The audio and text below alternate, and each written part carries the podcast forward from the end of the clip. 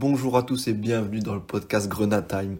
Quel match on a vécu et surtout quel deuxième mi-temps on a vécu avec cette victoire 4-1 face au Nîmes Olympique. Une victoire qu'on n'attendait pas aussi grande, mais au final qui est très importante et qu'on prend avec joie. Et on va le décrypter tout de suite. C'est parti pour le débrief. C'est l'entrée d'Ismail Assar qui va immédiatement s'illustrer. Enfin, là, on est déjà à 3, hein, je peux vous dire 3. Et ça, ça. Le titre de champion est fêté dignement à Saint-Symphorien. Sur le match d'un point de vue général, on a un match relativement équilibré avec 53% de possession pour Nîmes, que 47% pour nous. On gagne les duels de très peu à 51% par rapport à 49% pour eux. Les duels aériens, c'est pour eux. Voilà, un match relativement équilibré, mais qui s'est caractérisé par euh, une envie, surtout en deuxième mi-temps de notre part. Et donc sur le match en général, sur ces 4 buts, on a tenté 13 fois au but quand même, on a cadré 8 fois, et on a surtout déclenché 11 tirs dans la surface, ce qui montre qu'on a vraiment pénétré dans cette surface nimoise. Et donc forcément, la chance sourit aux audacieux, et on a inscrit 4 buts. Avant de parler des performances un peu plus individuelles, on va parler de ceux qui sont restés un peu dans l'ombre, parce qu'on va retenir surtout les buteurs, certes, que je vais développer dans mon top 3. Mais on a un très beau boulot David Maga qui a réalisé deux interceptions dans le match qui ont permis de récupérer la possession et d'enchaîner sur une attaque. On a surtout un gros boulot de Youssef Maziz qui a effectué 5 centres et une passe décisive à la distribution. On note aussi 4 arrêts de notre gardien Alexandre Rukidja qui sont importants. À noter aussi que c'était un match relativement tranquille, 10 fautes à peu près de part et d'autre et surtout que deux cartons jaunes pour nous et un pour Nîmes, ce qui montre que quand on se calme et quand, on, les, esprits ne se chauffent pas, on peut tenir un match. Ça a été un grand fléau chez nous à un moment avec les cartons rouges qu'on s'est pris beaucoup et surtout les, les, cartons jaunes aussi. Donc, on remarque quand on a, quand on sait poser notre jeu, quand on se calme, on peut gérer un match et, le mener à bien ce qui nous sert pour nos aspirations de monter. Parce que oui, cette victoire, elle nous sert beaucoup aussi dans nos aspirations de monter. Avant ce match, on était à la 7 place quand on avait affronté Grenoble. Et donc aujourd'hui, on remonte à la 4 place, à seulement deux petits points de Sochaux qui nous mettaient à l'amende il y a un mois et demi de cela. Donc euh, on est reparti avec un élan positif, on espère que ça va perdurer, surtout que c'est victoire 4-1. Je ne sais pas ce qui se passe avec ce score 4-1, mais euh, ils nous réussi beaucoup.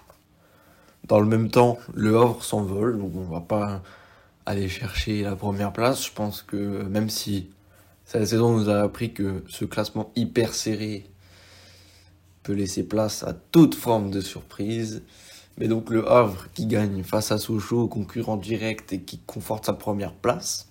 Le Havre qui a maintenant 7 points d'avance sur le deuxième, que sont les Girondins de Bordeaux, qui n'ont que pu faire nul sur le terrain du stade Malherbe de Caen.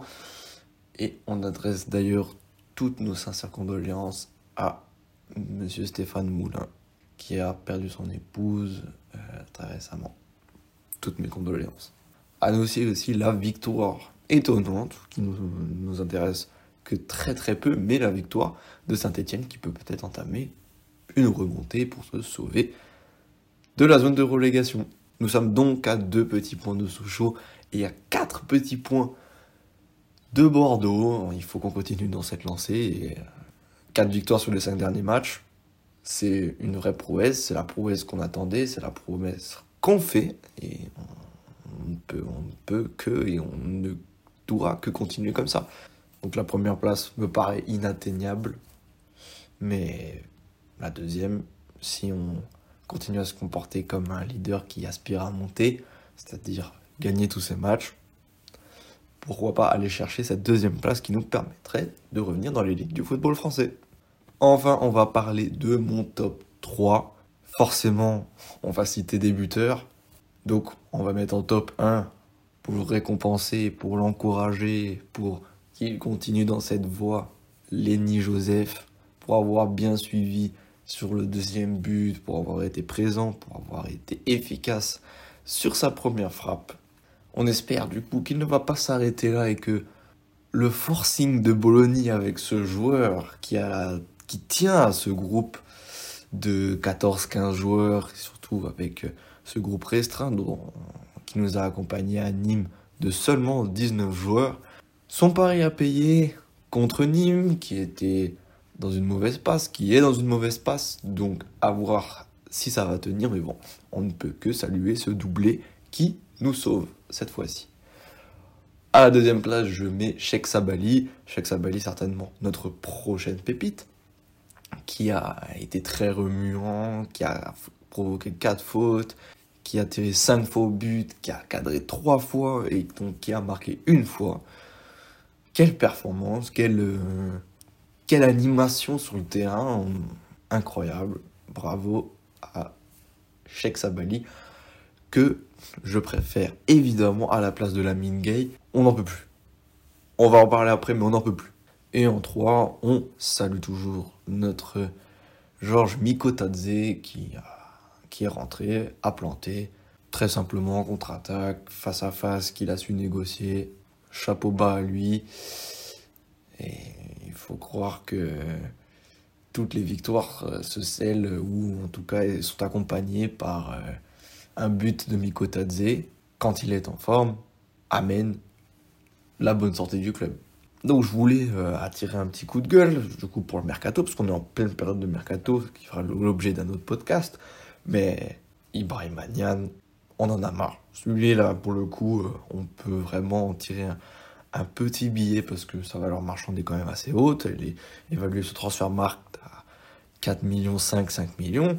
On peut en tirer au minimum 3, ce qui nous ferait nos affaires et on investirait sur un autre joueur parce que là, on n'en peut plus.